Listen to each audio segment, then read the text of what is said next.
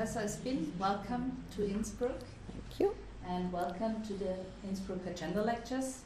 The Innsbrucker Gender Lectures offers researchers of the Forschungsplattform Geschlechterforschung and uh, international guests the possibility to present their current projects. We've heard uh, lectures on Transbegriffe, Paradoxie and Interne Intersektionalität by Gudrun-Axeli Knapp of the University of Hanover and about gender transgression in, in the Antike by Cordula Schneck, just to say some examples. And Michaela Ralser previously presented her habilitation in Die Klage des Subjekts. Uh, fortunately, many of the Innsbrucker Gender lectures can be read soon on our homepage www.geschlechterforschung.at. And but today, our guest is Professor Olivia Espin, Professor uh, Emerita of Women's Studies at San Diego State University and Professor Emerita of Psychology at Alliant International University. At the moment, you hold the Fulbright Distinguished Chair in Gender Studies at the University of Klagenfurt. Laurie Cohen is an historian, and you have a project on international women pacifists. Uh, you work at the Institute of Political Science, and you will comment uh, on the paper after it is given. Uh, you born in Cuba. Uh, you studied, taught, and researched in, just to say some uh, city names, uh, in Costa Rica, in Montreal, in Canada, in Massachusetts, at the Boston University, at Tufts University. And one I want to uh, say, I think you um, can be very, very proud of. You worked as professor at uh, International University in San Diego from 19, 1992 to 2003 and nearly 20 years as professor at the Department of Women's Studies at San Diego State University. You got a lot of awards. I mentioned the Distinguished Publication Award from the Association for Women in Psychology. You got it two times. 2008, the Association for Women in Psychology, the Christine Ladd Franklin Award for long term contributions to feminist psychology. And 2006, the American Psychology Psychological Association, the Denmark Reuder Award for outstanding international contributions to the psychology of women and gender. You are specialized in the psychology of Latinas, immigrant, and refugee women. So I want to uh, mention just two books of you the Latina Healers Lives of Power and Tradition, and the Refugee Women and Their Mental Health Shattered Societies and Shattered Lives. But actually, one of your main themes is the female Ra, the female saints. And so, Professor Espin, you have the floor. thank you very much, and thank you very much for the invitation to Marion and Laurie and anybody who has had anything to do with my being here. I'm delighted to be here. It's not the first time I'm in Innsbruck. A number of years ago, I taught uh, two short summer courses for six weeks. So I'm delighted to be back and I'm delighted to be looking at the mountains all around me. It's just so beautiful. So, anyway, so um, let me start and then we'll have a little bit more time to talk after. And actually, the book that got the Distinguished Publication Award from Association for Women in Psychology, it's one called Women Crossing Boundaries, which is about immigrant women transformations in gender roles and sexuality. Okay, So this is a new project, the, the, the Saints. When I was a girl of eight or nine, Los Reyes Magos, the three kings or wise men who bring presents to children on the feast of the Epiphany in many Catholic countries, brought me a small book, Niños Santos, Holy Children. I was already an avid reader, and Nino Santos became my constant companion. Around the same time, a film of the life of St. Rose of Lima became a theater success in Latin America. Rosa de America, a black and white feature film, further triggered my fantasies about sainthood. I was mesmerized by Argentinian actress Delia Garces playing the role of Rose of Lima. Garces was a beautiful woman, as Rosa was supposed to have been. Her beauty, Garces' beauty, made sainthood seem like an attractive possibility. Then, when I was 10 or 11, I watched Ingrid Bergman playing the role of Joan of Arc. And for days after, I passed the time jumping on furniture, carrying my banner, a broomstick with a rag tied on one end, pretending to be Joan conquering fortresses. What I wanted most in the world was to be a saint. All through my childhood, I saw other films and read other stories and fairy tales. In fact, Disney's Snow White was the film film I saw. But the stories of young women who had reached the Catholic Church's pinnacle of sanctity captivated my imagination with a stronger force than fairy tale heroines.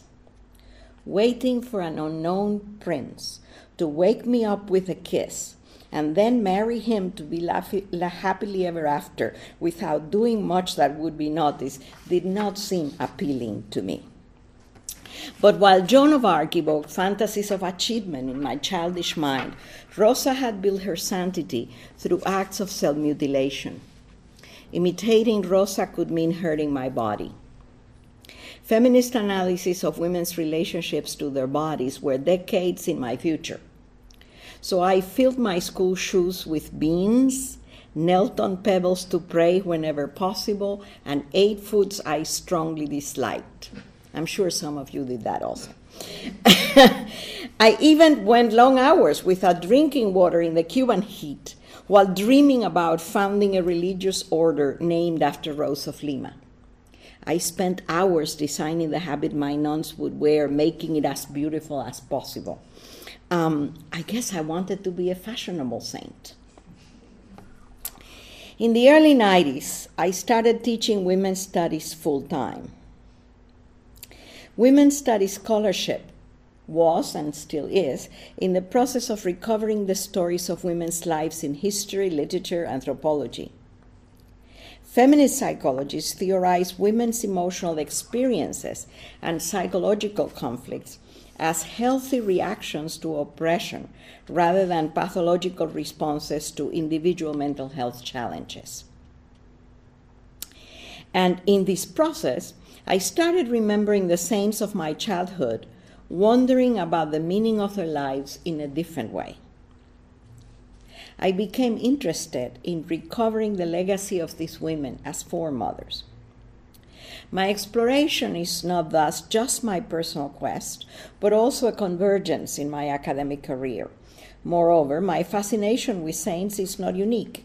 Many women raised on their stories share similar fantasies and um, there's actually right now a lot of publication around right now, from the 90s to now, a lot of publications recovering um, in literature and in history. Probably the best known is um, Gerda Lerner's The Creation of Feminist Consciousness, that does a lot of work around this. But there are others, um, and there's some in Italian, some in Spanish some in French, so and in English, of course. So there's a lot of um, effervescence around this thing of recreating the knowledge about saints and reclaiming the legacy of these women from a different perspective. So, okay. Most of the narratives about saints presented to little girls as role models portray them as compliant, obedient, self sacrificing, faithful to the dictates of authority neglecting or denying the fact that their behavior frequently challenged the norms and expectations placed on them as women. One of the puzzles one, encounters when studying women saints is how the story of their lives presents a perplexing mixture of compliance with stereotypes coupled with an ability to use or twist those same stereotypes to serve their own needs. In one form or another, all women saints um, transgressed established norms of be- female behavior. By definition, had they not transgressed those established norms, they would have never been known by those who would make them the object of their devotion. Paradoxically, their biographers characterize, well, they're hagiographers really, characterize them as examples of prescribed womanhood to encourage other women to establish, sorry, to encourage other women to follow the established norms obediently. But obedience is not the hallmark. What happened here? Oh, there it is. Okay. Obedience is not the whole mark um, of their actual behavior. The content of their disobedience was less important or is less important than the subliminal message I derive from their behavior. I found multiple examples of the resolve to achieve what they believed was important. It did not matter that they had rebelled against authority because they wanted to become cloistered nuns or self mutilating fiends. The rebellion was a way to get what they wanted rather than what others dictated, no matter how misguided I may perceive this now. And once I grasped and understood their lives through the lenses of their historical and cultural contexts, these women's stories made even more sense. Indeed, their ability to resist while still fitting into culturally acceptable norms of behavior, ostensibly accepting those norms, is one of the most notable achievements.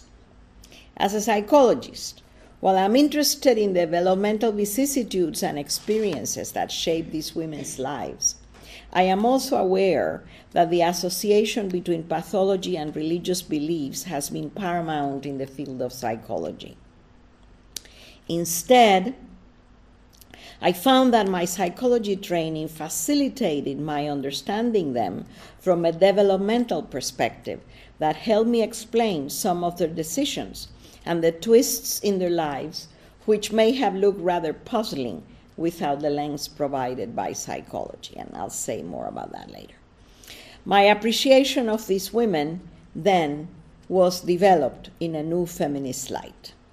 Let me now give a new concrete examples of saints' lives and writings.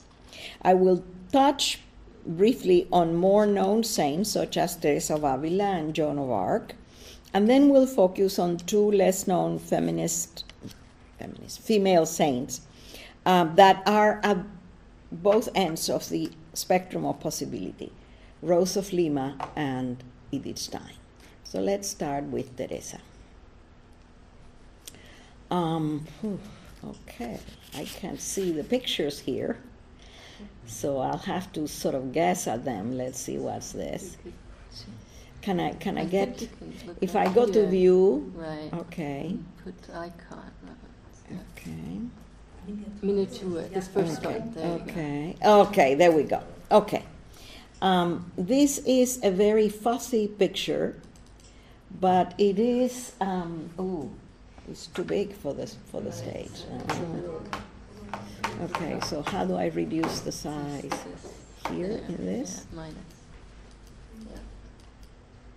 Okay, I think that's enough. Okay, so this it's it's a very bad picture that somebody took for me, but it is a picture of a painting of Teresa. Really, it's a portrait of her when she was in her early 60s.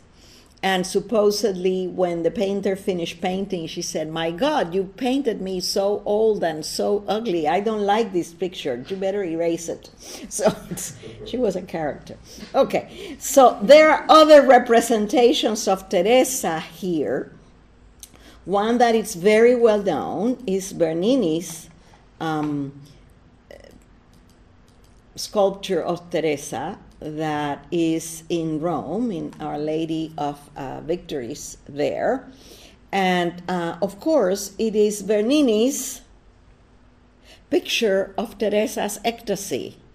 It's not necessarily what Teresa was or think or felt, but if you look at this, it's a woman having an orgasm in the middle of an angel um, putting an arrow on her. So it is a very sexual representation, but it's Bernini's idea of who Teresa was. So, okay. Then there are a million others that I'm sure you can see there with different degrees of, um, you know, the different styles of what was liked through the centuries about what women should look like. This one here is in the Vatican. Teresa is one of the few women who has a statue in the Vatican. They're all practically all male saints and there are a couple of female saints, and she's one of them in the upper um, part, so not the one that is more visible, but she's there. And this one is an icon by Robert Lentz, which is like a modern type of um, icon. Um, and what is interesting about this is that Lentz includes the Star of David in the back because Teresa's ancestors were converso Jews um, at the time of the Spanish Inquisition. And apparently, her father truly converted, and by the time she grew up, they were complete um, Christians. But she came from a converso family, and one of the ways in which um, they figured out that uh, Teresa was a um, descendant of Jews was that she knew how to read and write because at that time usually Christian women didn't know how to read and write. So that was an interesting thing about her. Okay. Perhaps no other female saint has been so important as Teresa of Avila, at least for me and for other women. She has been studied by scholars from different disciplines, countries, and language. In school, when I was an adolescent, we studied her autobiography and her poetry as models of the golden age of Spanish literature. In 1970, Pope Paul VI made Teresa the first woman doctor of the church.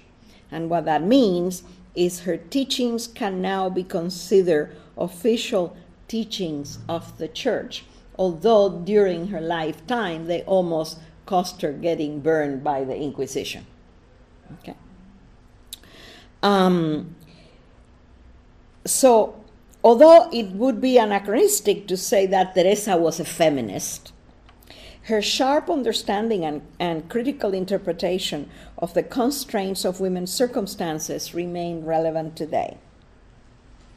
Teresa was not the obedient nun described to me as a child, but rather she, her efforts at providing spaces where women could support each other and feel valuable were striking in a society and time where women were acutely devalued, devalued and always suspect of sinfulness.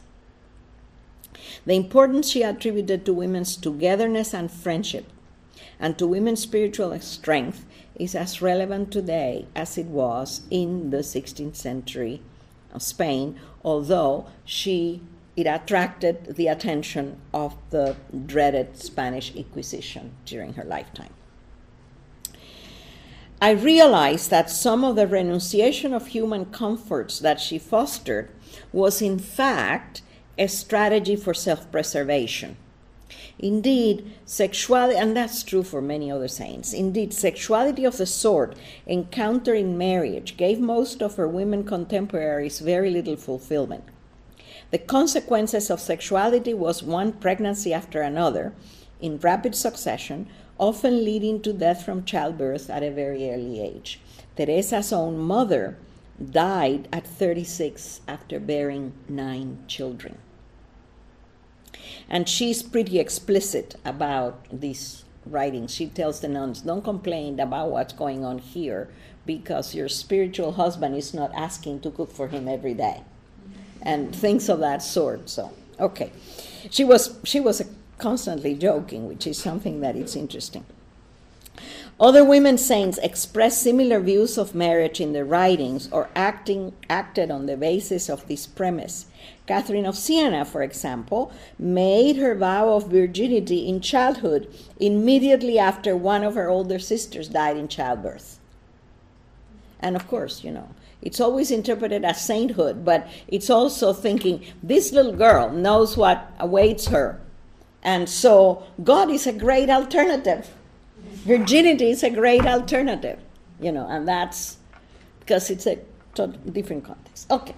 Now, Joan of Arc, let's talk about Joan of Arc. Okay.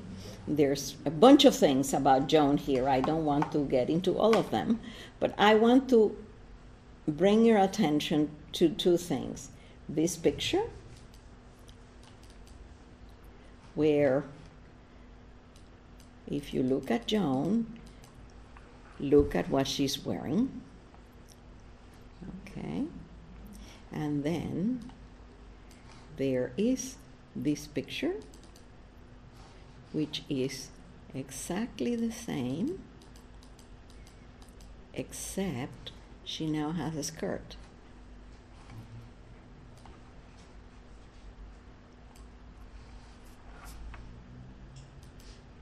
Okay? There's even a more interesting one. There are other things about Joan here. This is a representation of Joan. Okay, now this is too small. Eh, How do I go back? Huh? Okay, okay. I don't want this map. This is other things having to do with Joan. So there's this picture. Let's see if we can make it a little bigger. She has a sword. It's very pixeled, but you know, she has a sword, but look at her attire. Skirt and a pretty hat and etc. Okay. She ultimately was killed because she refused to wear female clothes. But of course, that became a problem for her contemporaries and people even some centuries after her death. Because how are you going to say that this woman is a saint when she's violating the norms of women's behavior in front of everybody? Okay, so um,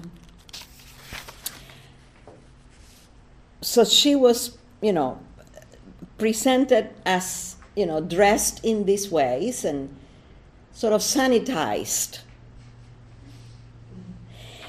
Um, so it is interesting that um, both Teresa and Joan and many other women saints have been masculinized and have been talked about or represented or discussed, etc., as masculine.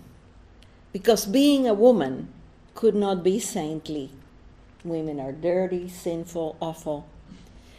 To be a, a saint, you have to be less woman. And in fact, people who supported Teresa and who supported her canonization spoke about her not being truly female and therefore deserving the right to be considered a saint. Mysticism in general, Teresa's mysticism, and the mysticism of many medieval women gave them the right to be and do what they wanted to do. Because if you are in direct communication with God, who is to say that you don't have a right to do this or do that? And one of the things in, in the book on the healers, some of the people I looked at were um, charismatic Catholics. Uh, This is modern day charismatic Catholic women. And um, th- that was there also. If if God wants this from me, I can do whatever I want, and there's no husband or no father who can tell you that you cannot do that, because of course, it's the authority of God. So, And they took great advantage of that um, in, in more or less direct ways. Okay, let's now talk about Rose of Lima. This is Rose's um, death bed portrait. There was a painter there who painted her face right after she was dead. And if you see, even dead, her features seemed to be very nice. So she was, in fact, supposedly a pretty woman. Okay, born in 1586, barely 50 years after the Spanish conquest of Peru, Isabel Flores de Oliva, which was her real name. So her last name is my first name. um, known to the world as Saint Rose of Lima, was the first canonized saint of the Americas, male or female. Okay. And after she was canonized, four centuries went by before another woman from Latin America was canonized. So it's an interesting, I mean, she had a very unique position. During her short life, people believe she had effected many miracles, including protecting the city of Lima from earthquakes and the attacks of pirates through the power of her prayers. The, there was no earthquake, and the pirates did not attack. And that was because she prayed. Okay. True or not, the populace of Lima considered her a saint in her lifetime. The Catholic Church confirmed the popular belief by canonizing her as a saint in 1671. The, her contemporaries and later the Church thought that the extreme penances she had performed since childhood pointed to her holiness. She slept on a bed of broken glass, pieces of metal, and rocks. Walked around the garden every day carrying a heavy wooden cross. Hung herself from her hair.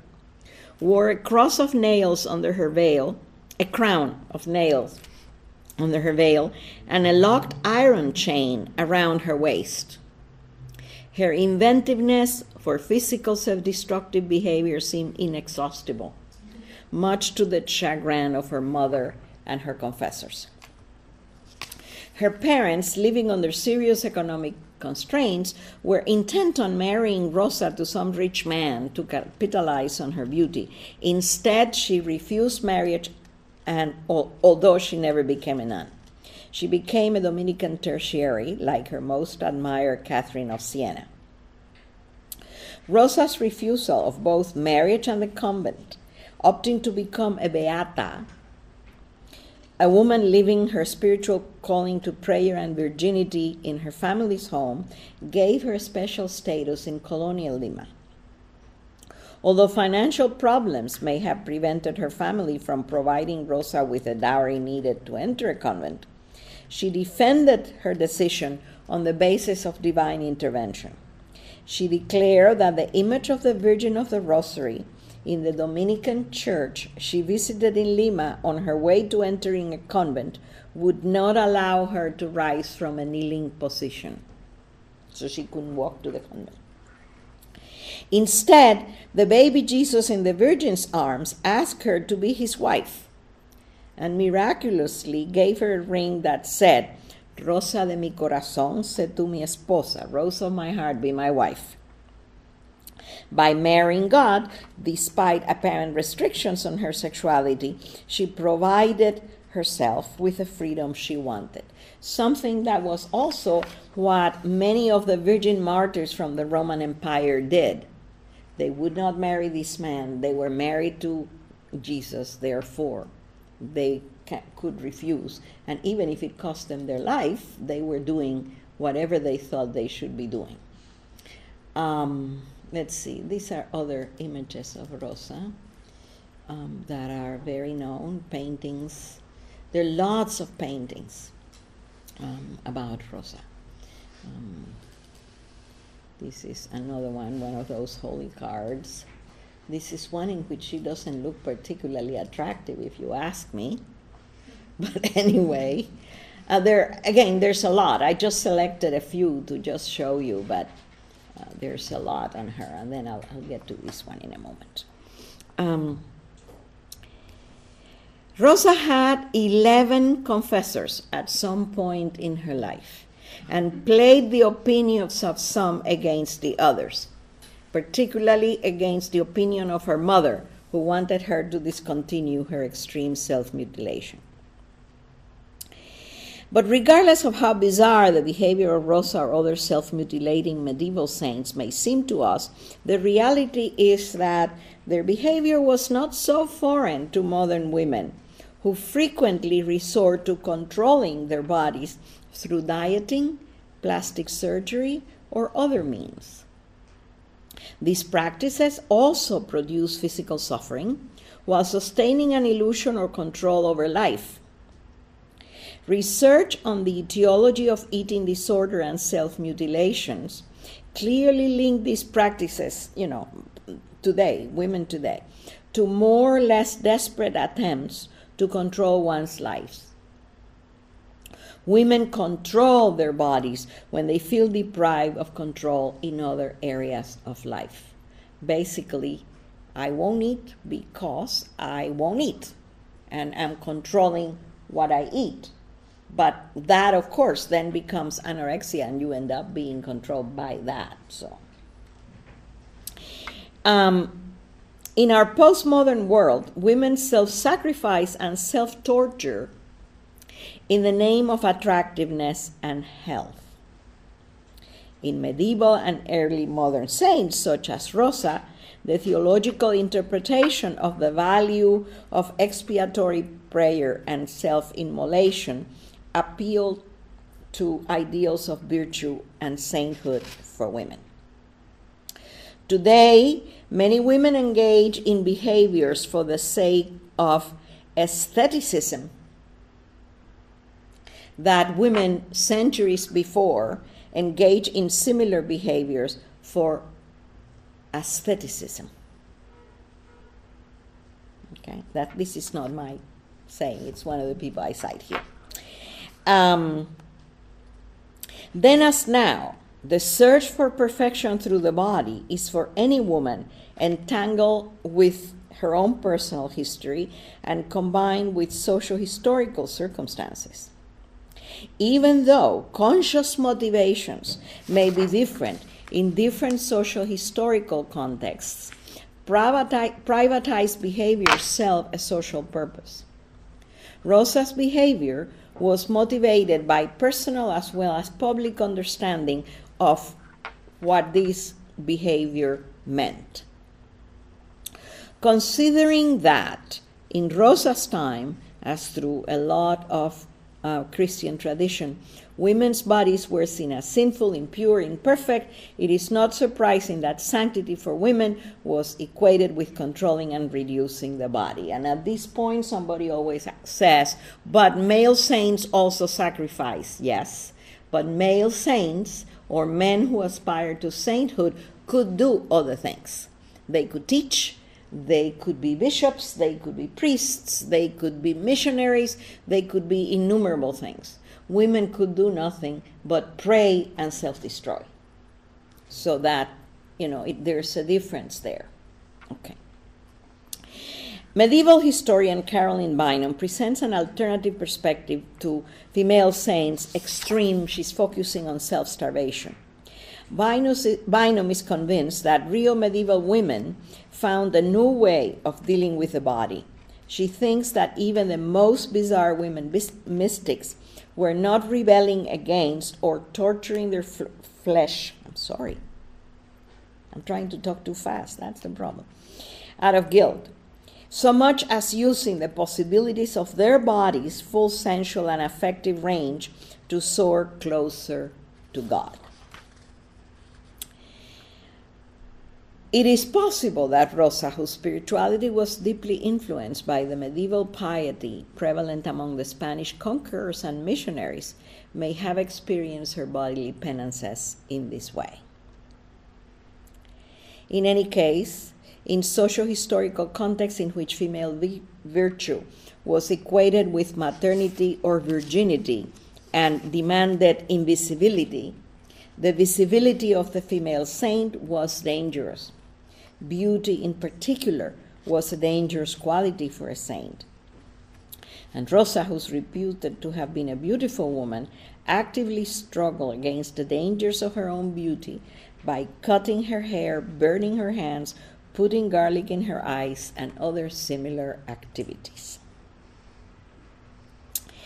Um, sometimes the danger was concrete. They could be burned at stake, as in the case of um, Joan of Arc. And Rosa herself was examined by a tribunal of the Holy Inquisition.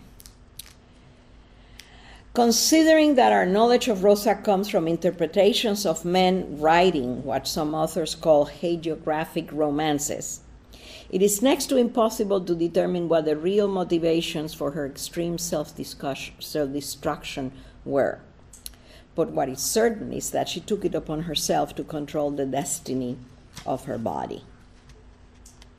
Rosa was what Kathleen Norris calls a fierce, holy little girl, intent of reaching God in her own way, even in the face of the norms for women in her own society. At the same time, through her extreme behavior, she reinscribed the all encompassing equation of women with body. Because she focused on her body as the instrument of her sanctification, she underscored the importance and problematic nature of women's bodies. As was to be expected, she shared her contemporaries' construction of women's bodies. And as it is true for women today, this isn't an either or situation, but rather both and. Self mutilation and self starvation are both an effort to control personal fate within the context of accepted cultural values, and this is an effort that can end up backfiring. These behaviors, as people who study um, eating disorders, for example, or examples of self mutilation now, become pathological expressions of the social expectation imposed on women, as, and then each one of them intertwines with a person's individual history. One of Rosa's recent biographies believe biogra- I'm sorry. One of Rosa's recent biographers believes that her inability to express in any other way her solidarity with the suffering of the Indians, which she must have witnessed repeatedly, led to her extreme self mutilation. He sees Rosa's extreme penances as an embodied protest against injustice, albeit, the helpless protest of a woman deprived of other means of expression.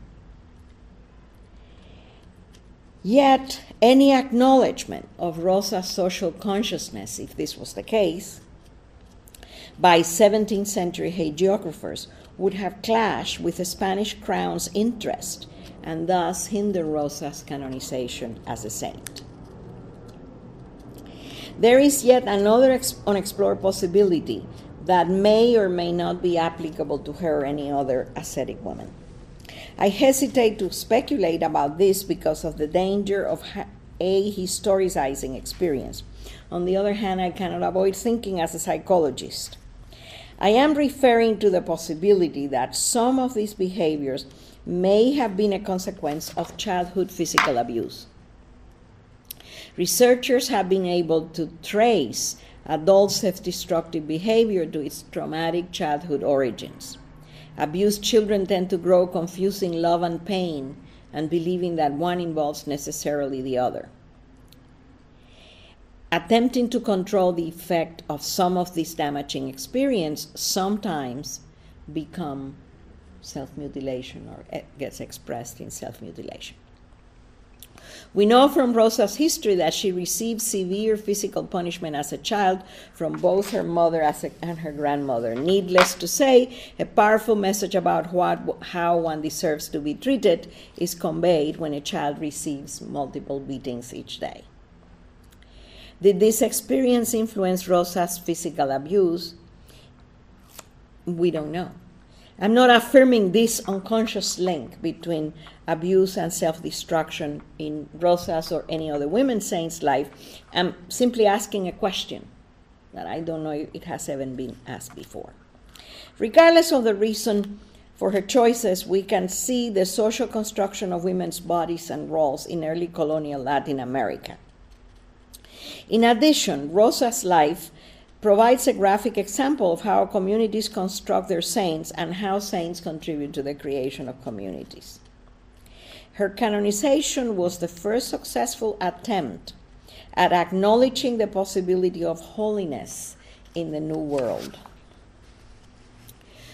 Um, the presence of saints in Peru became the testimony of the value of the task that the Spanish crown was carrying in the Americas. Rosa became a symbol, and as a symbol, her struggle for self control was obliterated by her hagiographers and the Spanish crown. Her canonization was used by the Spanish monarchy, and there's this painting that is actually very interesting, in which Rosa is again this is a very bad picture but uh, she is represented as holding the eucharist in her head helping the king of spain who's fighting against the moors who want to throw the eucharist down. And there are no moors in latin america. So this is the spanish painter idea of what enemies of the church might be, and Rosa is represented as helping the king do that. Okay. The other side of her symbolic value was that um, since she is Peruvian and she's now a saint, it means that Peru, limeños in particular, are represented in heaven. They are good enough to have saints. So the Spanish crown is saying, We're doing great job, see, we're creating saints. And people in Lima are saying, See, we're great, we also have saints. Okay, so she helped work um, that way. Okay, let me now turn to another canonized saint that is completely at the other extreme, and you may know more about her than you know about Rosa or even the others I have been mentioning before. Uh, I'm talking about Edith Stein. Um, this was her passport picture to leave Germany and go to Holland. It's one of her last ones, and it was the picture that was, you know, the big banner um, in the Vatican in St. Peter's on the day of her canonization. So we can say it's her official picture. Okay. Edith Stein, perhaps one of the most controversial women to be canonized by the Roman Catholic Church, was born in 1891 in Breslau. She was put to death in Auschwitz in 1942. In 1987, Pope John Paul II beatified Stein as a martyr and a confessor of the Catholic Church, and he canonized her in 1998. The appellation confessor was based upon her exemplary life, her philosophical work, and her activities on behalf of Catholic women in German speaking countries during the early um, 20th century. She was deemed a martyr because her death, like her companions in the August 9th transport, was an act of Nazi re- retaliation precipitated by the actions of the Catholic bishops of the Netherlands on behalf of the Jews in their country. Stein's beatification and later her canonization have stirred considerable controversy among Jews and perplexed many Catholics. If she was murdered because she was a Jew, how can she be a martyr of the Catholic Church? Compounding the confusion is her feminist posture, which she demonstrates in her writings on women. Why did John Paul, with few feminist sympathies, consider her an exemplary model of Catholic faith, a confessor of Catholic faith? In fact, he bestowed upon her a unique distinction. She's the only person ever to be beatified and canonized as both martyr and confessor.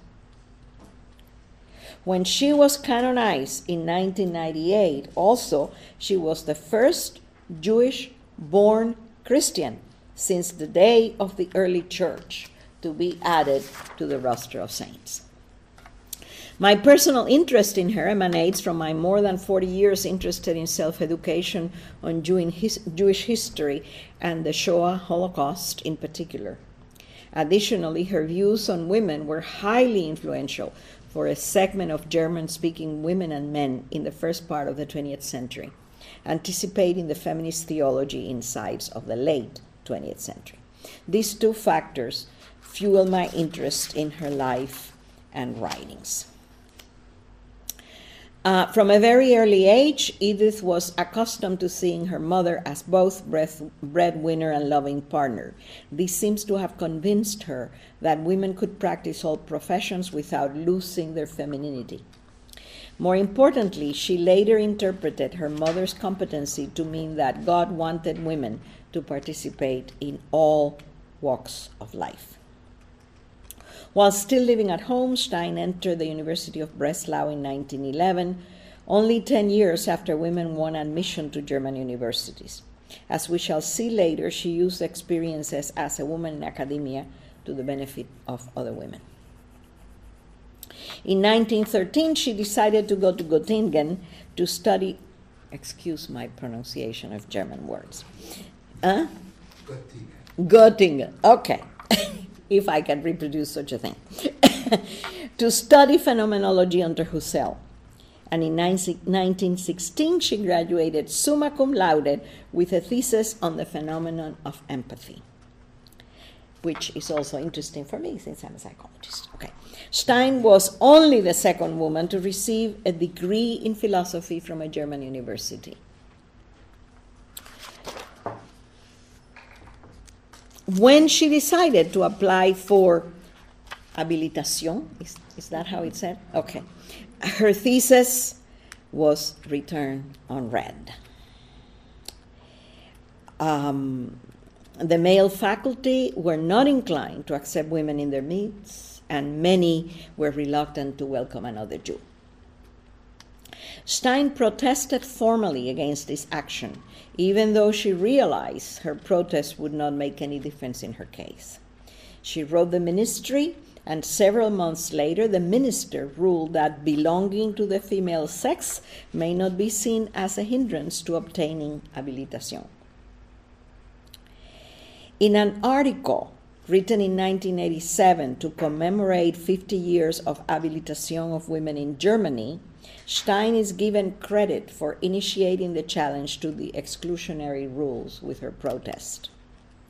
Her courage as a pioneer woman in academia determined the fate of many other women who benefited from the official changes initiated as a consequence of her action.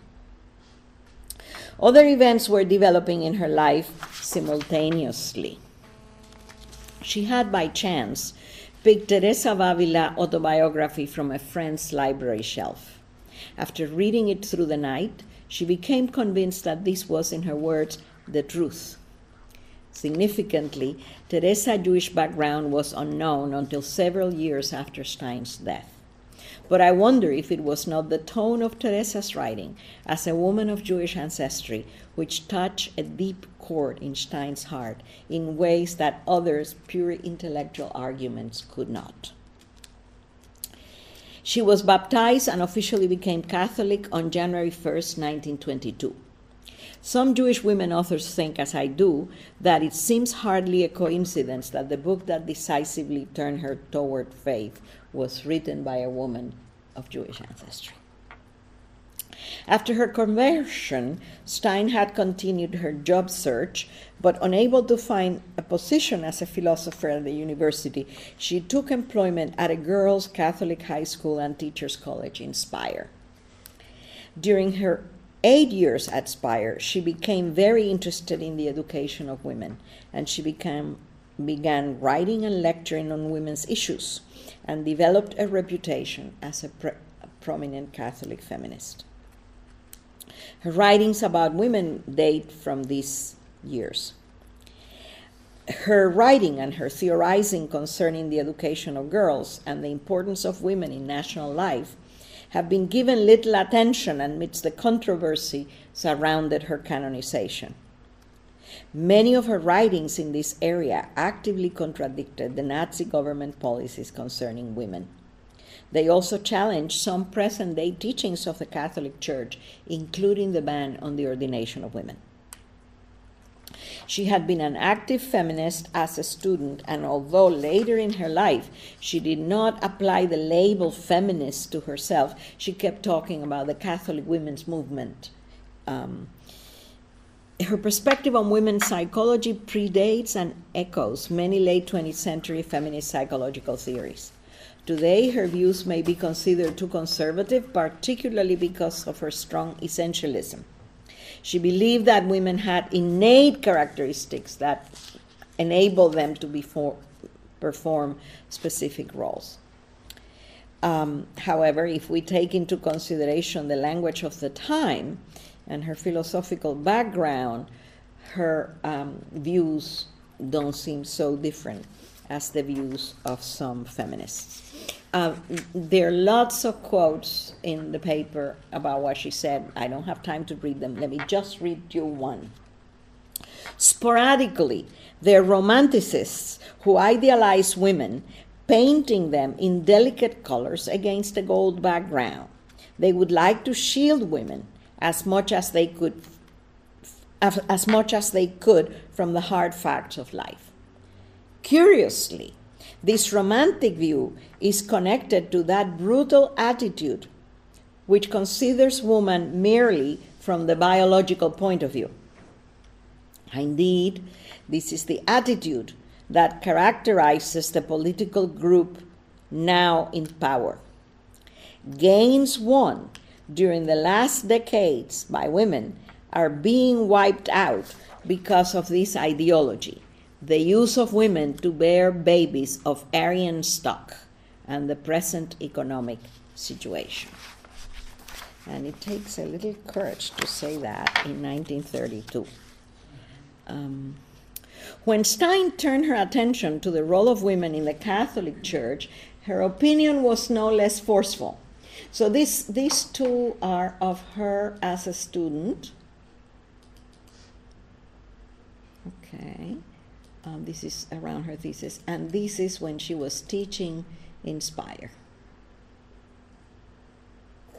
And this is um, a picture that is used frequently with uh, Auschwitz in the back and the crowd there. Let me make it a little bigger. And her in her habit wearing a star. And there's that little boy that is in so many representations of Warsaw. Okay. And again, this is the most official picture of her. So, although she accepted the authority of the church's tradition concerning women, um, she differentiates between dogma, canon law, and what Jesus may have said. She asserts that although some people interpret certain remarks of people concerning women as binding dogma of the church, this is not so. She continued differentiating dogma, patriarchal interpretations, and the actual texts of the Bible. She believed that the church needed woman power and strongly asserted that the call to work for the transformation of the world was issued to both men and women. And these interpretations, of course, echo the work of feminist theologians, past and present. Yet Stein's writing can often be viewed as negotiating between her own feminist beliefs and the teaching of the church. Most often, she takes a strong stance, as in her insistence that there's no theological reason that women should not become priests, or in her conviction about women's education. At other times, her ambiguous or almost contradictory statements become confusing. Perhaps the balance between her beliefs becomes difficult to maintain, or perhaps she uses seemingly contradictory statements as a way of presenting her position without seeming to oppose church teachings. Stein remained in her teaching position at St. Magdalena College in Speyer until 1932. Um, at this time, she was offered a new position at the Institute for Scientific Pedagogy in Münster. While she was working at this institution on an early on an evening in early 93, 1933, on an evening in early 1933, a casual acquaintance, unaware of her Jewish ancestry, talked about the anti Jewish measures instituted by the Third Reich. Stein recalled this significant life moment. This is a quote. I had indeed already heard of several measures being taken against the Jews. But now, on a sudden, it was luminously clear to me that once again God's hand lay heavy on his people and that the destiny of this people was my own. Shortly after, she was asked by the director of the Pedagogical Institute to stop lecturing because she was a Jew.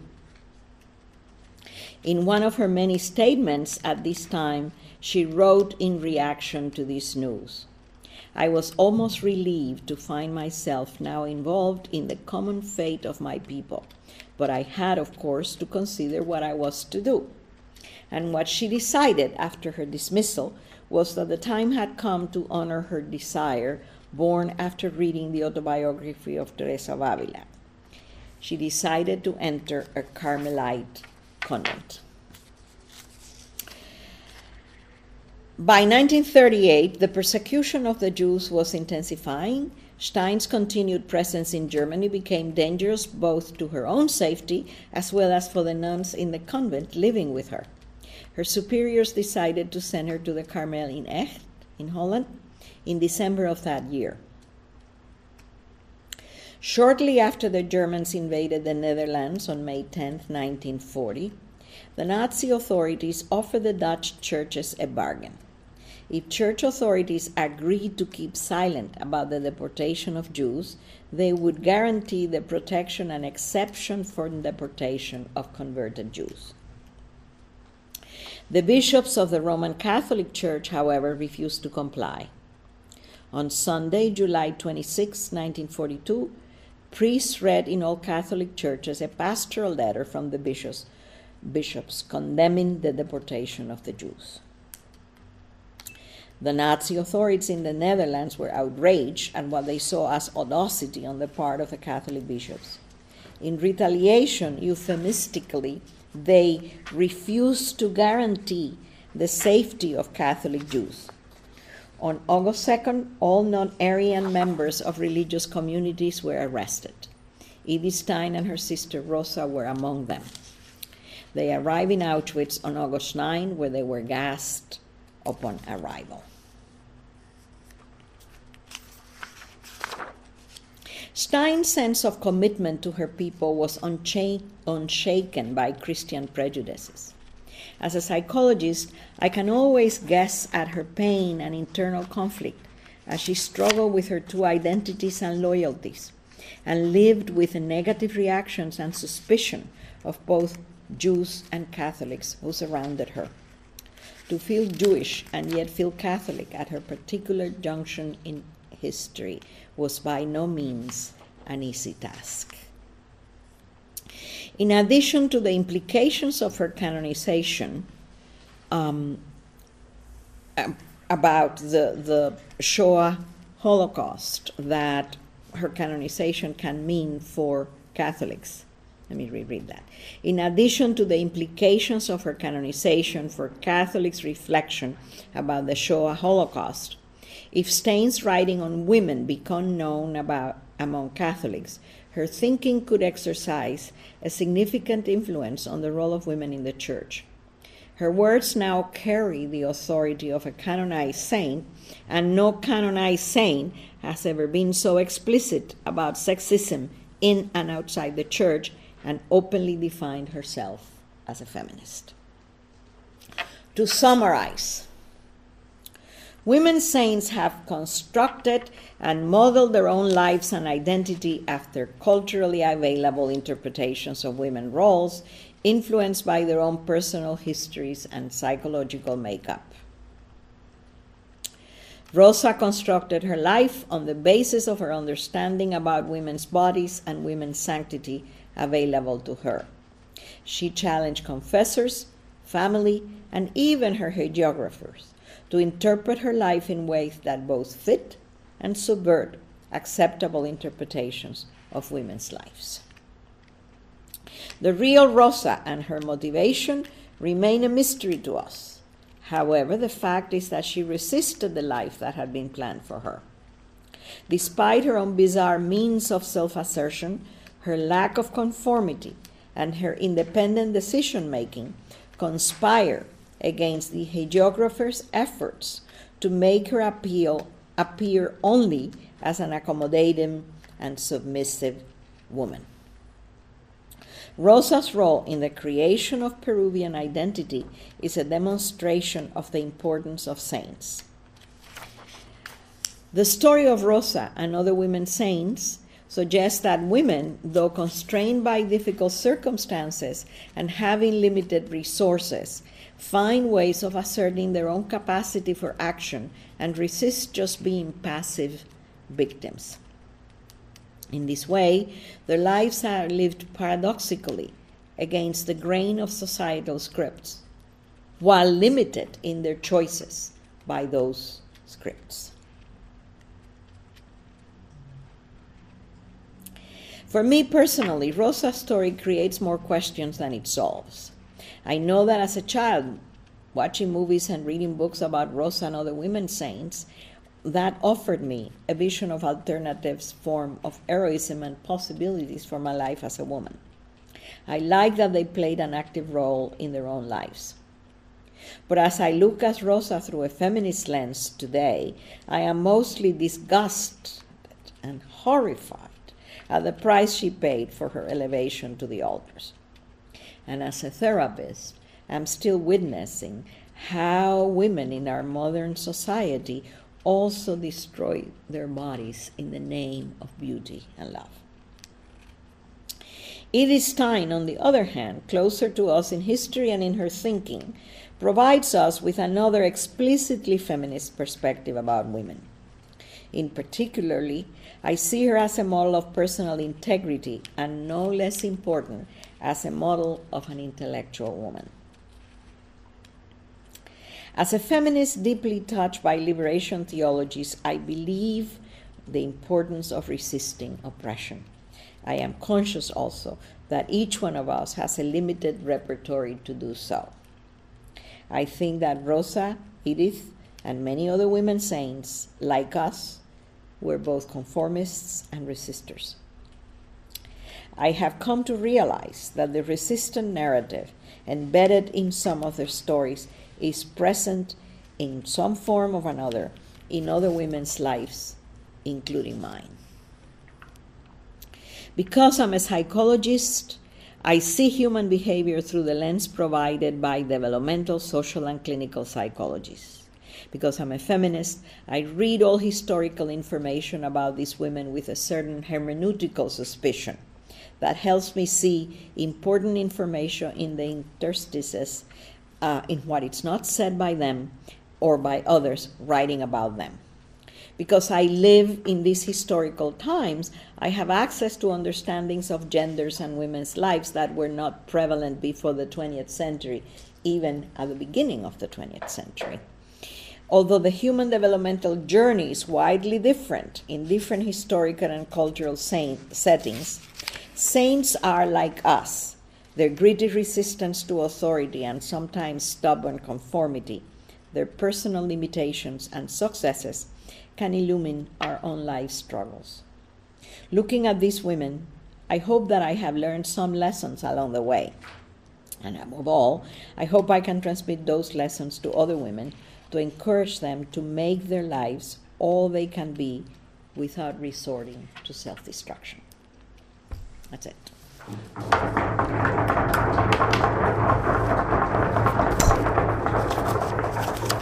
Thank you. Okay, it's all yours now.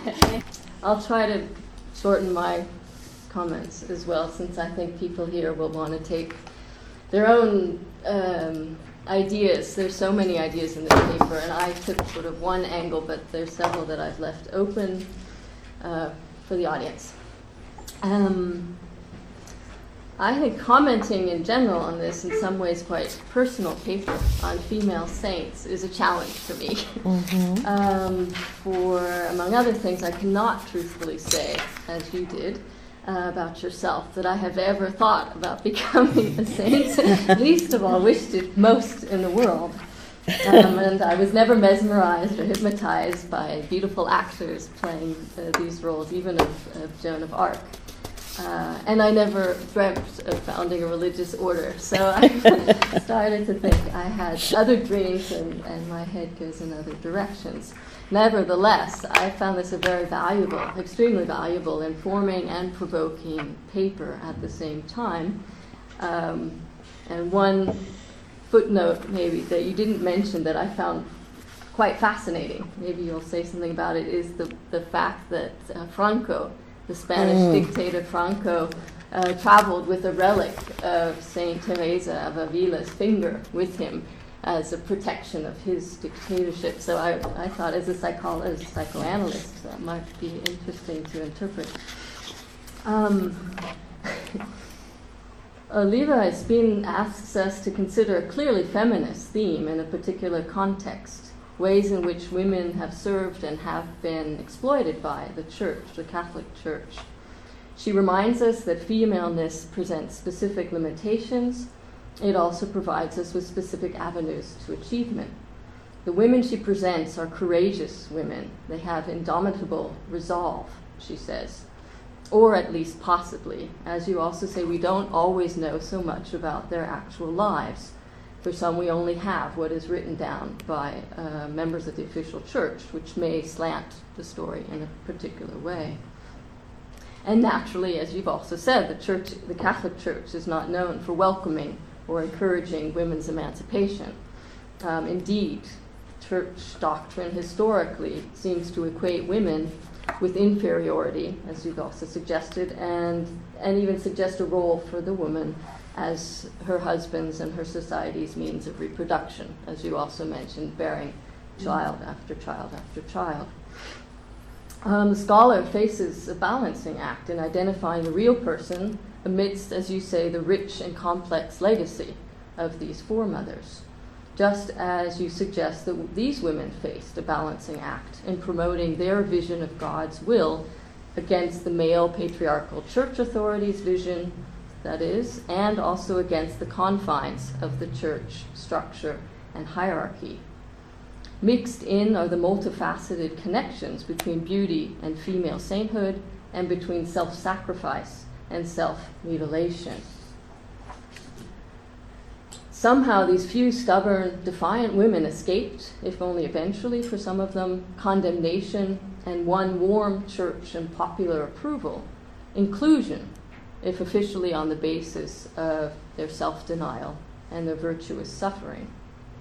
So, since I'm not an expert by any stretch of the imagination of Catholicism or of sainthood, as you might discover then in some of my comments, uh, hopefully there are some experts here. Um, I must say I could nonetheless find secular parallels in studying the legacy of other great women, um, such as my hero Bertha von Suttner, Nobel Peace Prize laureate, uh, who, by the way, was often called an apostle of peace. So I don't know quite how apostles fit with saints, but there must be something uh, similar there.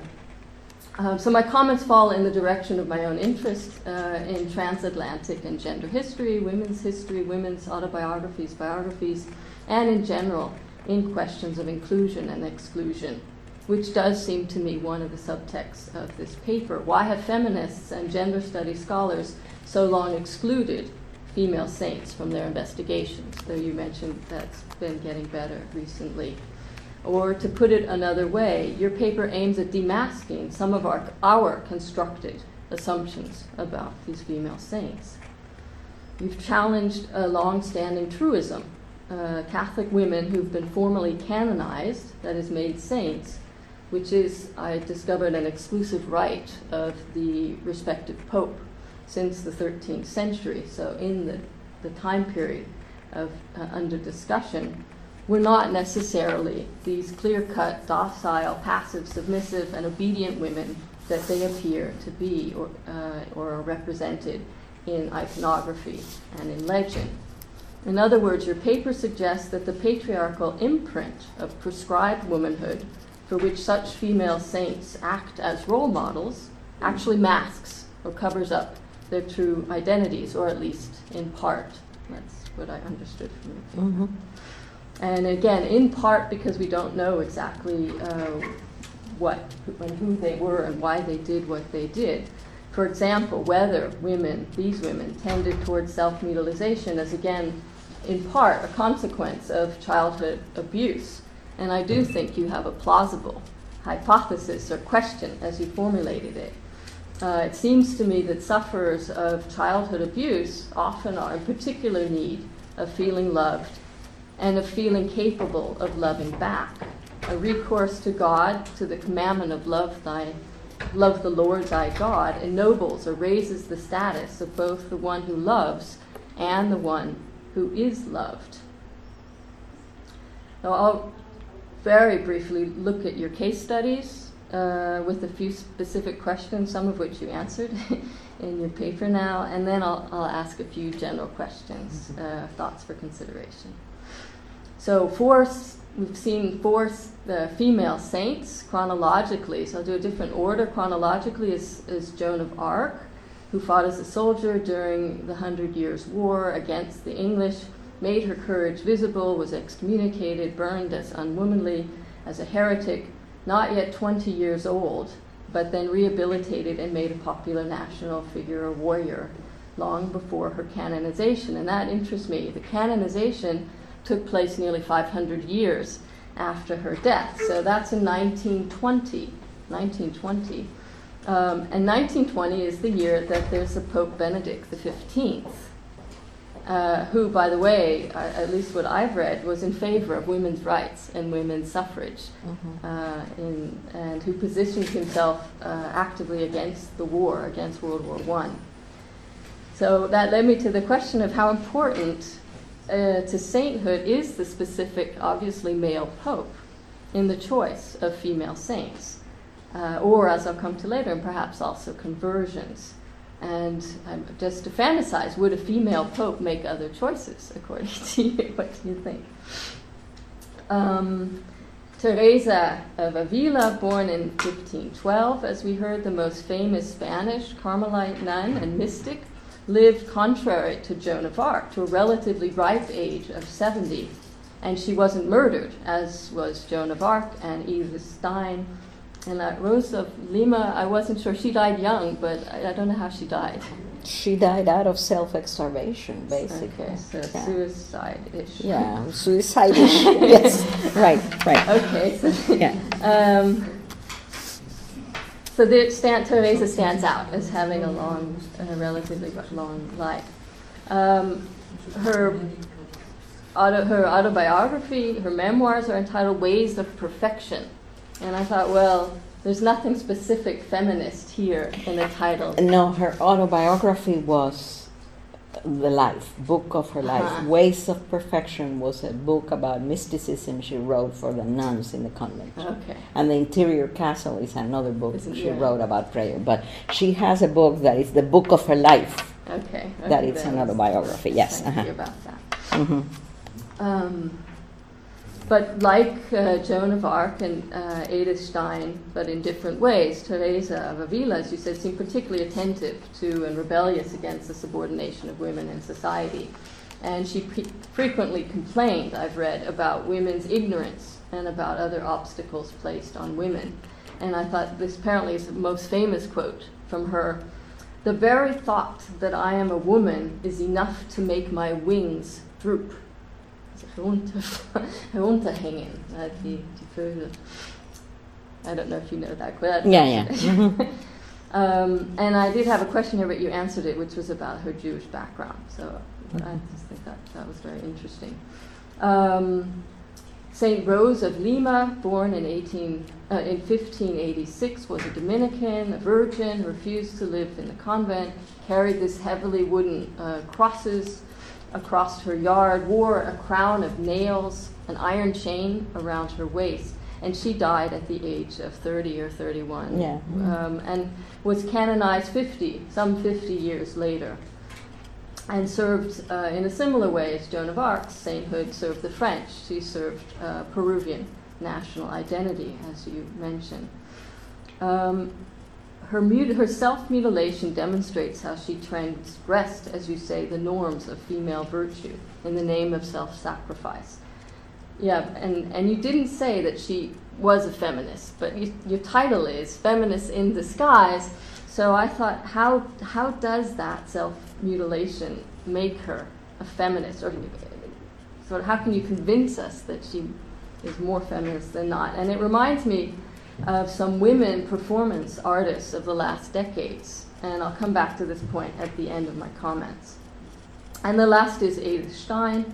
Uh, Teresa Benedicta of the Cross, I thought mm-hmm. is an interesting Catholic name, converted Jew, academic who at the age of 27, I think that's important for us to, to realize that's in 1919, age of 27, had finished her habilitation, mm-hmm. Um, mm-hmm. which is pretty, pretty, amazing in philosophy. Um, so it's just as women in Germany have, have, have achieved the right to vote, have achieved suffrage, uh, and she protested against her uh, habilitation not being accepted because she was a woman, uh, thus challenging sexist discrimination. And I think clearly the equal portion is the Jewish, the, the, mm-hmm. the discrimination against her being Jewish or anti Semitism.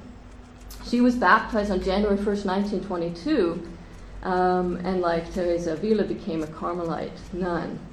And again, that year interests me because that's the year of Pope Benedict XV, the one who canonized Joan of Arc, and he died later in that year. So I wondered just if you might happen to know, did the Pope play a role in her conversion, in her particular conversion, this rather feminine, rather mm-hmm. w- uh, Pope who was interested in women's suffrage, who was a pacifist?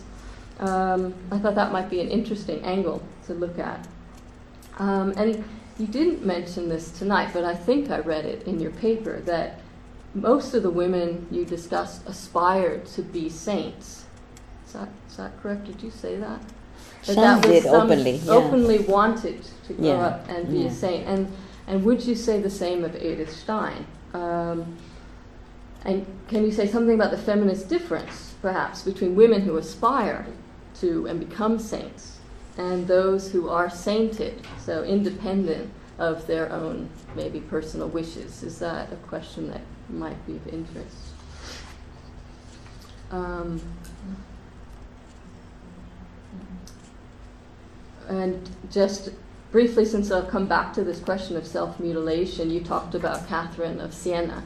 Mm-hmm. And she, as being a model, a mystic, mm-hmm. also took the vow of virginity, died at the age of 37 uh, canonized. Also self-aspiration. Self, right? Okay. She refused to drink for a month. Mm-hmm. Uh, drink altogether. So yes. she fasted three times yeah. a week and, right. and did some terrible right. things to herself. Okay. Um, but she became the patron saint of Italy, so that's not at all a small honor. Um, so let me, I'll come to my critical, more critical questions and comments. Um, you found really unusual, I think, connections among these women saints of differing centuries and countries and nation- nations, and a type of pious, would you say, female resistance to church authority. Mm-hmm. So a love of God, but resist female resistance to church authority. Um, for and and their their interest in in women's support groups, you know, in women's education in particular. Um, but my question is did they demonstrate feminist resistance? Or, for lack of a better term, are they, would you call them mystical feminists? Um, and I'll come back to that also a little later. Um, because you say that you, these women rebelled in order to take control of their lives, their own lives. And you, I don't think you said it, but you wrote it, you said um, they did it to get what they wanted to get what they wanted, to take control. Um, Second, although in your abstract you just you sort of stress the gender relations as your object, it seems to me that this paper is mostly about women, and you did elaborate about a few male saints. But I thought some comparison, maybe there's some equal male feminists in disguise um, that might yield some interesting comparative results. And you also didn't mention the connection that these women had with some men, and the one that I found relatively quickly was John of the Cross, who worked closely with Saint Teresa uh, of Avila. And he, John, was also persecuted during his lifetime as a mystic and a heretic. And he too was eventually canonized. But actually, a hundred years after Teresa was canonized, so 1726. And what does that maybe say about gender relations from a different angle? Um, third, again, as I understand, nunneries have always, among other things, been a place for women far from the protruding eyes of men uh, to acquire learning and education, even work skills. So, how do other disguised feminists, perhaps, in nunneries compare with your female saints? And along these lines, a related question. In your telling, the woman saint is the feminist or the female rebellion, re- rebel, rebel, the, fe- the female rebel. Uh, the nunnery or the convent is her workplace or possible workplace. Could it be the other way around? Could the specific nunnery or convent maybe feminize the life of an individual woman living there? Um, just to throw that open. And then to put it yet another way, how do you compare your rebels with the example of other strong Catholic women who did not become saints? I became very interested in in von Suttner who won the Nobel Prize, but there are plenty of interesting women who, second rank, third rank, fourth rank, who did not uh, win that prize. And so there were, must be strong examples of strong Catholic feminists uh, who did not become saints. And I've read about one, uh, Mary Ward. I don't know if you know of her. She's a saint now. Aha, okay, that was my question. She's from the 1600s yeah. and she rebelled against uh, being put in a convent. Yeah. And she set, she set up her own school for Catholic women, modeled on Jesuit teachings. Yeah. And was arrested and, and yeah. she, she, she was canonized by John Paul. So. Ah, okay. Okay. So I, my question was, are there campaigns to have her become a saint? Yeah. Or, or do you know of other examples yeah. of, of uh, sort of prominent, inspiring Catholic feminists who've remained invisible by not becoming saints? Um, Okay.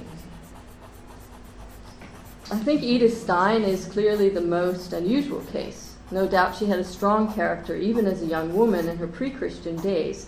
And I did find it interesting that in 1904, so when she turned 13 or at the age of 13, which is when male Jews are confirmed or bar mitzvahed, she renounces religion. I thought that, was a very strong statement, uh, at least personally, and pursued instead higher education. Uh, and you write that her degree in philosophy was only the second given to a woman in a German university. Though, might add, philosophy is, or at least through the 19th century, really the, the bastion of male professors or male thought. Uh, even Hannah Arendt writes you know, how difficult it was to become a, for a woman to become a philosopher.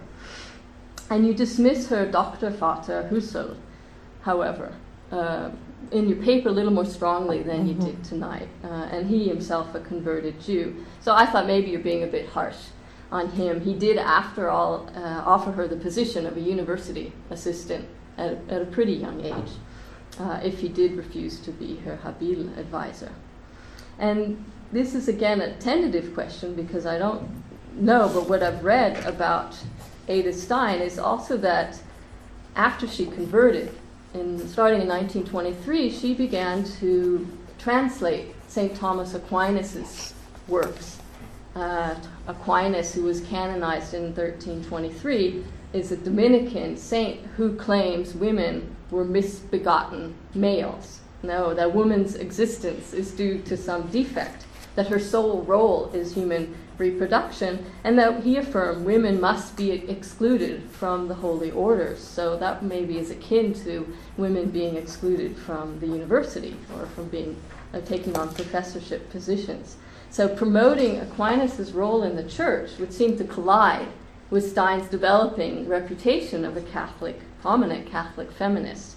And I don't doubt that she was, and her writings, as you say, do suggest that she was. But how did she maybe recon- reconcile this translation work of Thomas Aquinas with her teachings and her activism? Did, did she raise direct objections to Aquinas or only on the side in some of what she said? Because I think Aquinas is still uh, one, the most general teaching of the Catholic Church, as far as I understand. And could this collaboration then with the Church be another um, reason for her sainthood? So my last, my last point, um, perhaps a little provocative, since I was inspired by your paper, uh, which I hinted at earlier, is do you see a connection between some of your female saints and female contemporary performance artists? And I'll mention the one that's in the newspapers these weeks, uh, Marina Abramovic. I don't know if any of you know this female performance artist. Um, she was born in Belgrade in 1946, and she uses masochist, I would say, masochistic violence in her work. She mutilates herself, she starves herself, she puts herself in painful positions, and she, she made the headlines in the, in the Zeit uh, last week uh, 600 hours sitting on a wooden uh, stool bench. um, and she also made the March 8th, I thought very interesting, the March 8th edition of the New Yorker. Uh, so very, these are both very recent page, uh, uh, publications. And there's a picture of her with a snake wrapped around her face and her neck. Um, can pass it around so people see what I'm talking about. Um, she claims that she performs, among other things, against the beauty dictate, and she mutilates herself against the dia fem- female beauty or the female uh, ethic. She also uses pain to understand fears and anxieties, and she claims it's the path to her immortality. Uh, we might call sainthood another path to immortality. Um, and she, she says, pain is only one door. Behind it are other secrets, like pure happiness. Ich habe nie gelitten während meiner Performances, sondern reines Glück verspürt. Der Schmerz ist nur eine Tür, hinter der dieses Geheimnis verborgen ist. Uh, she talks about wanting to control her life, take control over her life, really. And, and she ends this uh, long interview by saying she hopes the people at her funeral will sing Frank, Frank Sinatra's I Did It My Way in her honor. Um, and I thought there maybe is a connection. I mean, it just struck me reading your paper and then finding two articles in different in Germany and, and in the United States about this performance artist.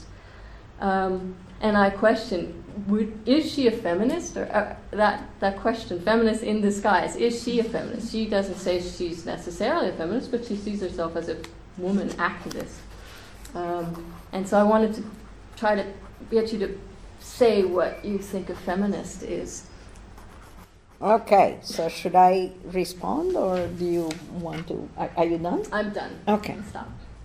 Let me say a few things and then, of course, I want to hear what. Um, when I say feminist in disguise, I'm asking a question, it's not an affirmation. Right. Let's. Okay? So, so I'm asking what is feminist in all this? Is there something feminist in all this? I'm not affirming there is. Okay? So that's why the title is a question, or it's several questions, because um, these are things I'm struggling with to try to understand a little bit better myself. Um,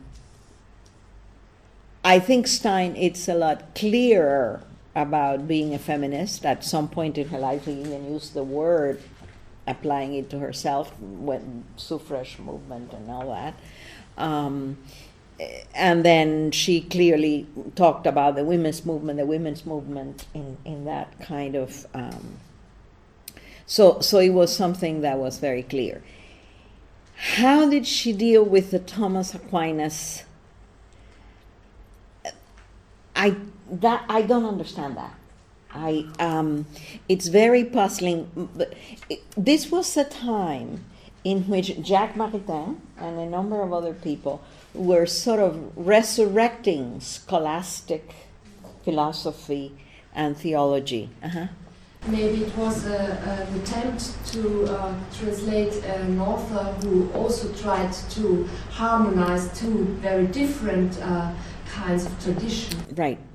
So, so she, in fact, a lot of what she does, she translated Newton, who was a, you know, uh, um, Newman, Newman. Newman, who was also a convert from one Christianity to another, but um, and and she translated Aquinas. But a lot of what she did, her last piece of work, was trying to combine Husserl with um, with Aquinas, and where those phenomenology and scholasticism can talk to each other. I'm not a philosopher, so I really don't fully understand everything she's doing. Now, as to her, my being hard on Husserl, she is hard on Husserl. Mm-hmm. Her letters to people um, show how angry she was with him and sh- how used she felt.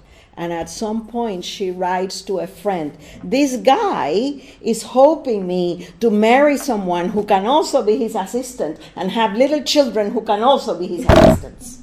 As if I did not have a life. And in fact, she decided to go for habilitación because she was fed up with him. So, But so that was quick. She was like a year and a half. Yes, it was a year and a half where she felt that he ignored her. She wrote things.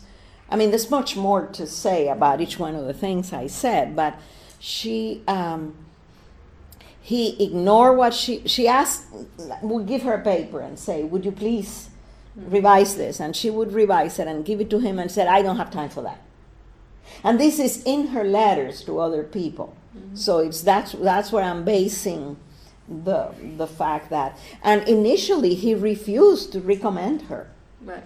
And at the end, because he thought, oh, women women should be his little assistants, basically.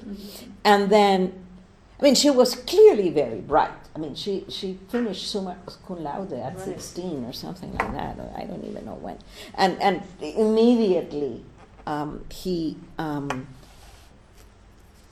um, asked her to be his assistant. So clearly she was very bright, but he also wanted her to be there at, at his beck and call and not have to really treat her as, as an equal. And, and she says it. I mean, that particularly that letter to Roman Ingarden where she says he wants me to have little children who would also be his assistants. Um, so, yeah, so that's why that um, there.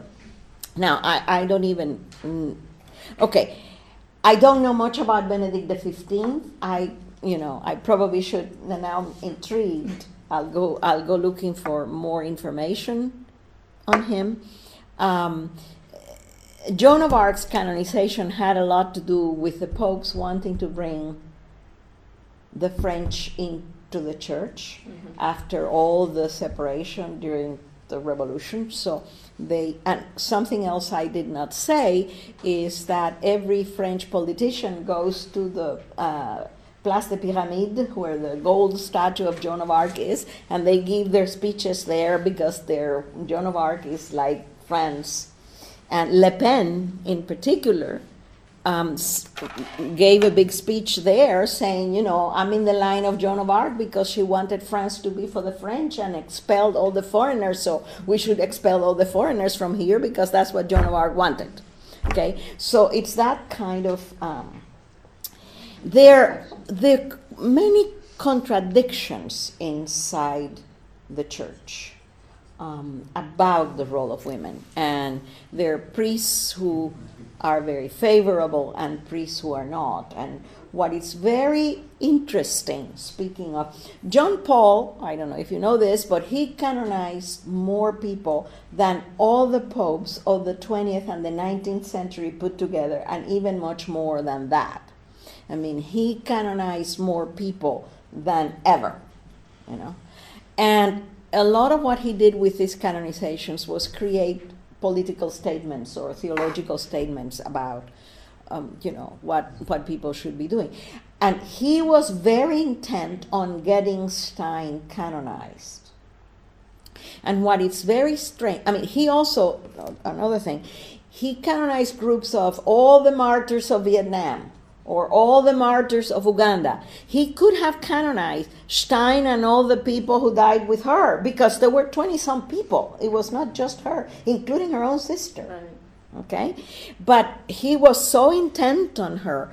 And it's very weird that she's saying there's no objection to women becoming priests and he's saying it's forbidden to discuss this issue in the church and yet she's getting canonized as if that statement did not exist.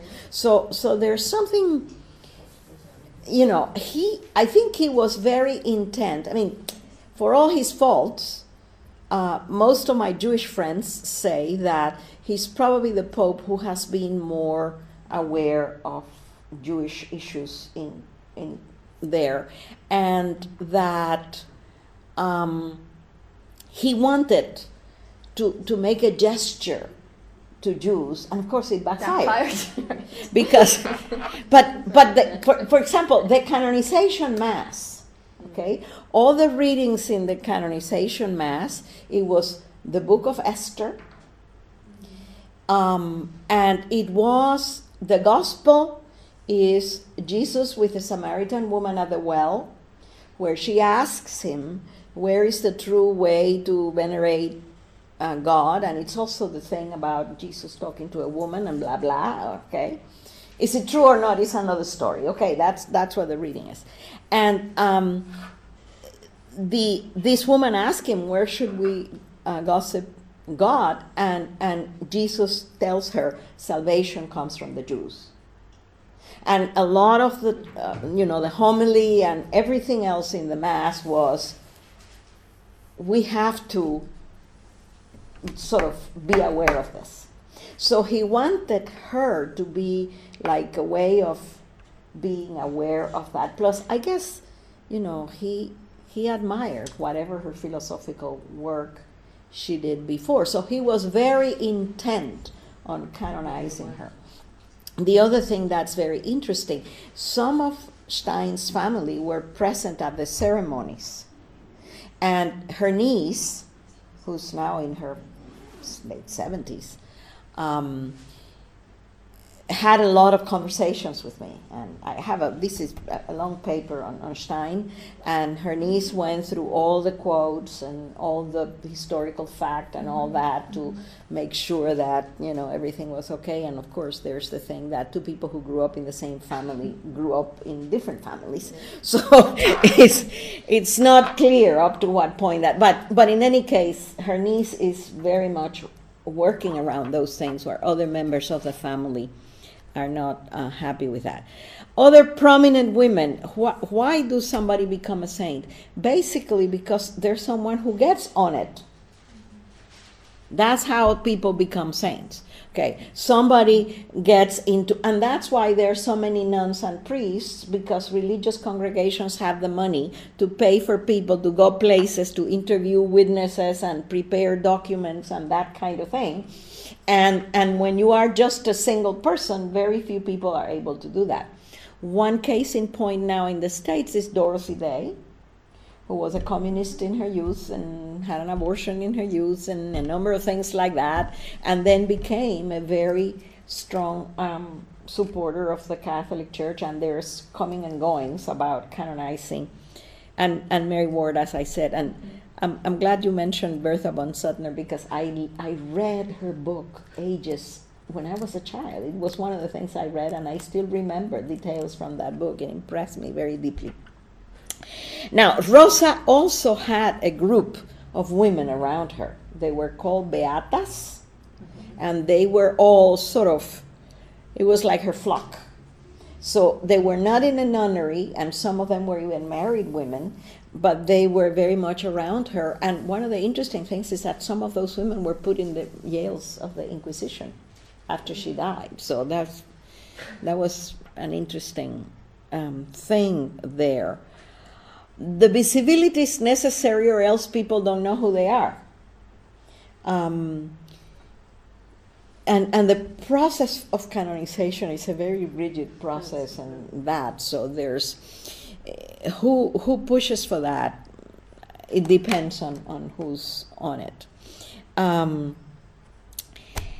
John John of the Cross and um, whatever other male um, may have been connected more or less with his women uh, John was actually more a disciple of Teresa than the other way around. He was 25 years younger than her, and he helped her reform the male order, um, but sort of at her direction. Mm-hmm. He was canonized sometime after, but he was made a doctor of the church two centuries before her. Okay. When there was a movement to make her a doctor of the church. Even Pius the Eleventh, which was the one before the war, um, when it, there was a proposal to make her a doctor of the church, he said, "Sexus obstat." Mm-hmm. No. Okay, so so it was Paul the Sixth who then came to do that. And there are only three women doctor of the church Teresa, Catherine of Siena, and then Therese de Lisieux, that I did not mention because that's another different complication about how she became a saint and all the rest. Um, yes, nunneries were the place where these things developed knowledge and etc. And some of those nuns became saints and some didn't.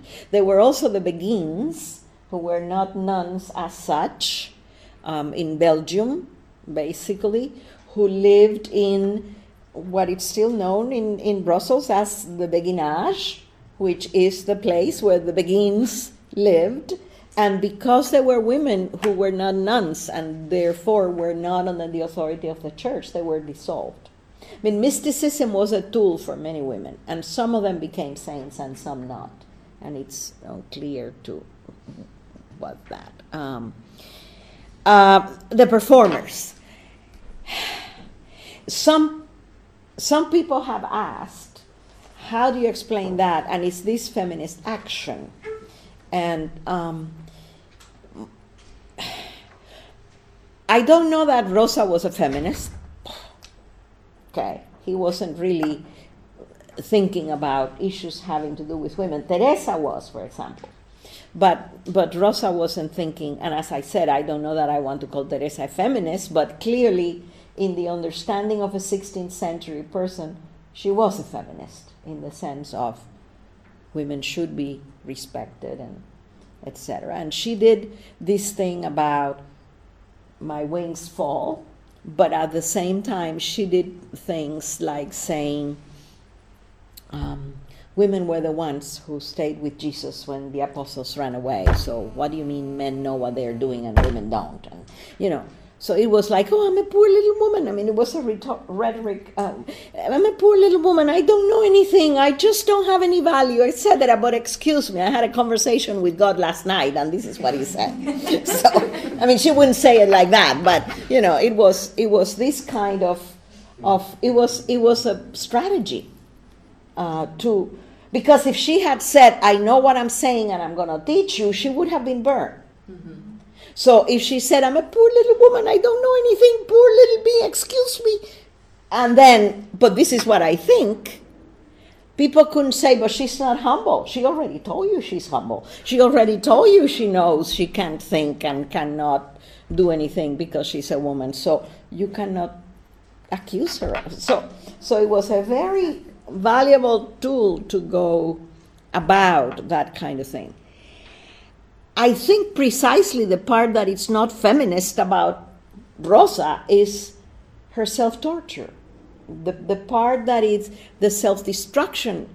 What I'm saying is they're trapped in a conceptualization of what women are, and they do the best they can in that. And they do it in the name of God, and that's why I make the analogy to women now with you know plastic surgery or some of those other things in which um, again they do it in the context of what we think women should be doing and what we appreciate about women which is physical beauty, still to this day.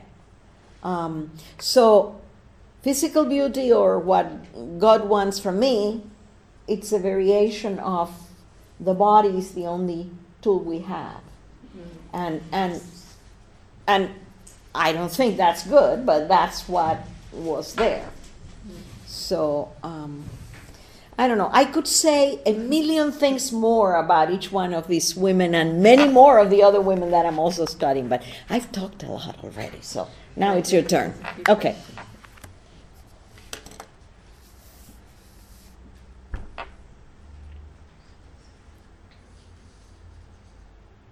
Well, while you warm up, let me say one more thing that responds to the torture I'll thing. for my extra questions. Uh, okay. Um, tattoos Mm-hmm. that are so very common now are also a way in which women create pains for themselves in the name of beauty. And they don't, your everyday woman usually does not go to the extreme of this. And there are others, not just this woman, there are Of other course. performant artists that do these forms of self mutilation and, and things of that sort. And they claim to be doing it in the name of feminism and taking control over their bodies, you know. I'm a psychologist, so I'm, I wonder. it's all I can say. Yeah, right.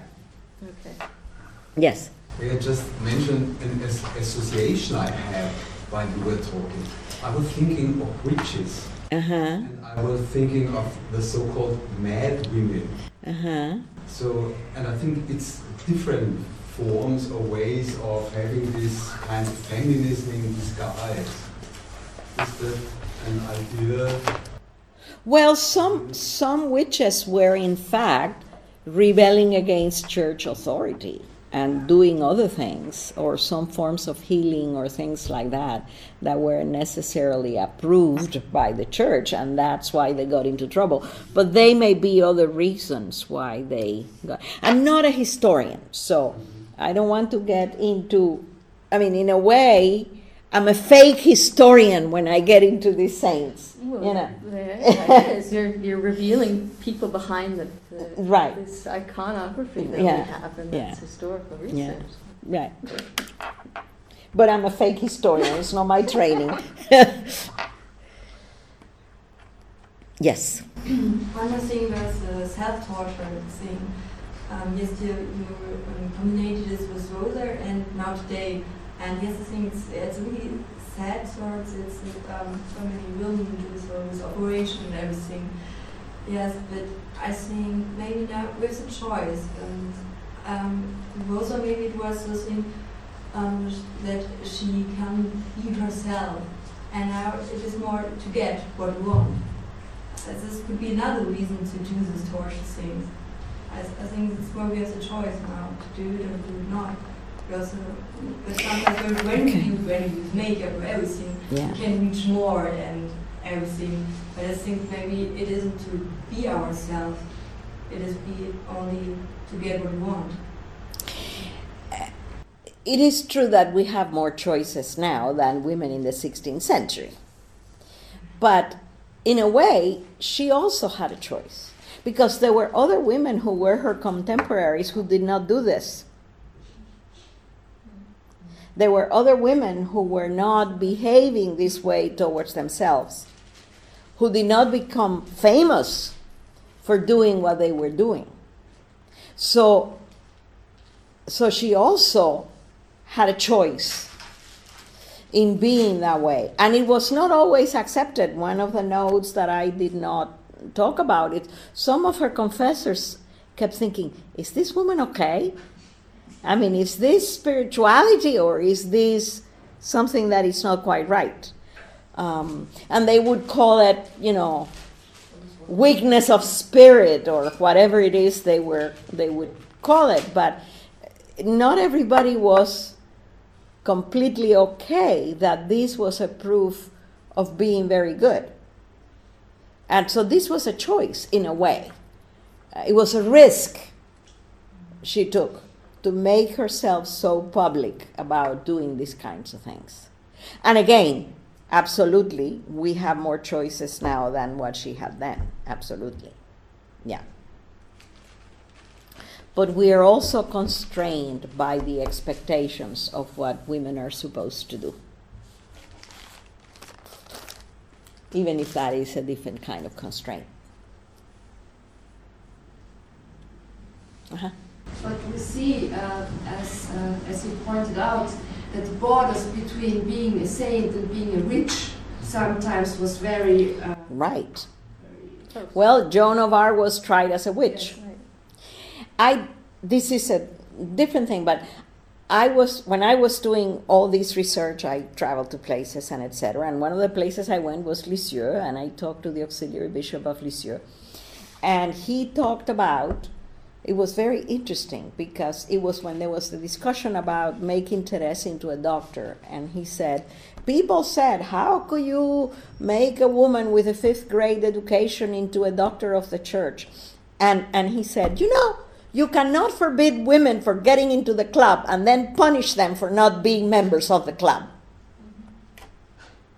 And it is for men in the church, since we are the ones who are here and who have the authority now, the way the church is constructed, to make sure that women are supported and that what women say it's taken into consideration. And he said, you know, uh, Catherine of Siena had Raymond of Capua, who wrote. She was illiterate, and Raymond of Capua wrote what she said. So she had Raymond of Capua, who was actually put there to sort of keep an eye on her, and became an admirer eventually. So she had Raymond of Capua. Teresa of Avila had um, a couple of guys, Dominicans and Jesuits and etc., who supported her. Joan of Arc had no one, and look what happened to her. So, so he's saying, you know, we really have to stop saying they shouldn't be here and they shouldn't do this and like, please, you know. So, yeah. So it's they're interesting guys here and there and mm-hmm. everywhere. Okay. also, I I mean this is not about saints, but I suppose you know that there's a movement to ordain women as priests in the Catholic Church. And it is something that started in Austria and Germany. The first ordination was done on a boat on the Donau a number of years ago. And initially they were all kind of um, excommunicated, canonized. yeah, excommunicated. And more people wanted to know about it, and more women asked for ordination, and so they decided to pretend that it wasn't there. So it has sort of disappeared from the news. But there are women priests, particularly in this area of the world, more than in any other place. And in, there are some in the US, and in fact, I don't have any patience for the church as it is right now. But I, I do go to a church with one of these women priests. Mm-hmm. That it's that the, the name of the church is Mary Magdalene Apostle. So because Mary Magdalene, Jesus resurrected and told her and blah blah. So she was actually an apostle of the apostles. Okay, so um, it's the only thing I can tolerate right now. so so. Um, but but it is all over the place. I mean, I, I actually I came with addresses of about six women that I need to. Contact while I'm here that are all in Germany and Austria of the women who initiated this movement, and it, they were ordained by bishops who then they signed the documents and sort of disappeared because they know that if they get found out, they'll be excommunicated. So the documents are in a vault in Switzerland. Secret. To prove that it is true that they that they were really and if you're Catholic, I mean the thing is, even if the law says that this is not legitimate, if a bishop I mean there's apostolic succession, you have the sacrament Therefore, you are a priest, regardless of what these laws say. So, you know, it, it's a very powerful thing. That way. And it's very powerful to see a woman at the altar. I mean, the first time I saw it, I started crying. It was like, this is unbelievable, you know. Maybe there'll be a more uh, acceptance of this given all the pedophile problems Right. the church is Right. Well, that that is an interesting Again. thing, you know.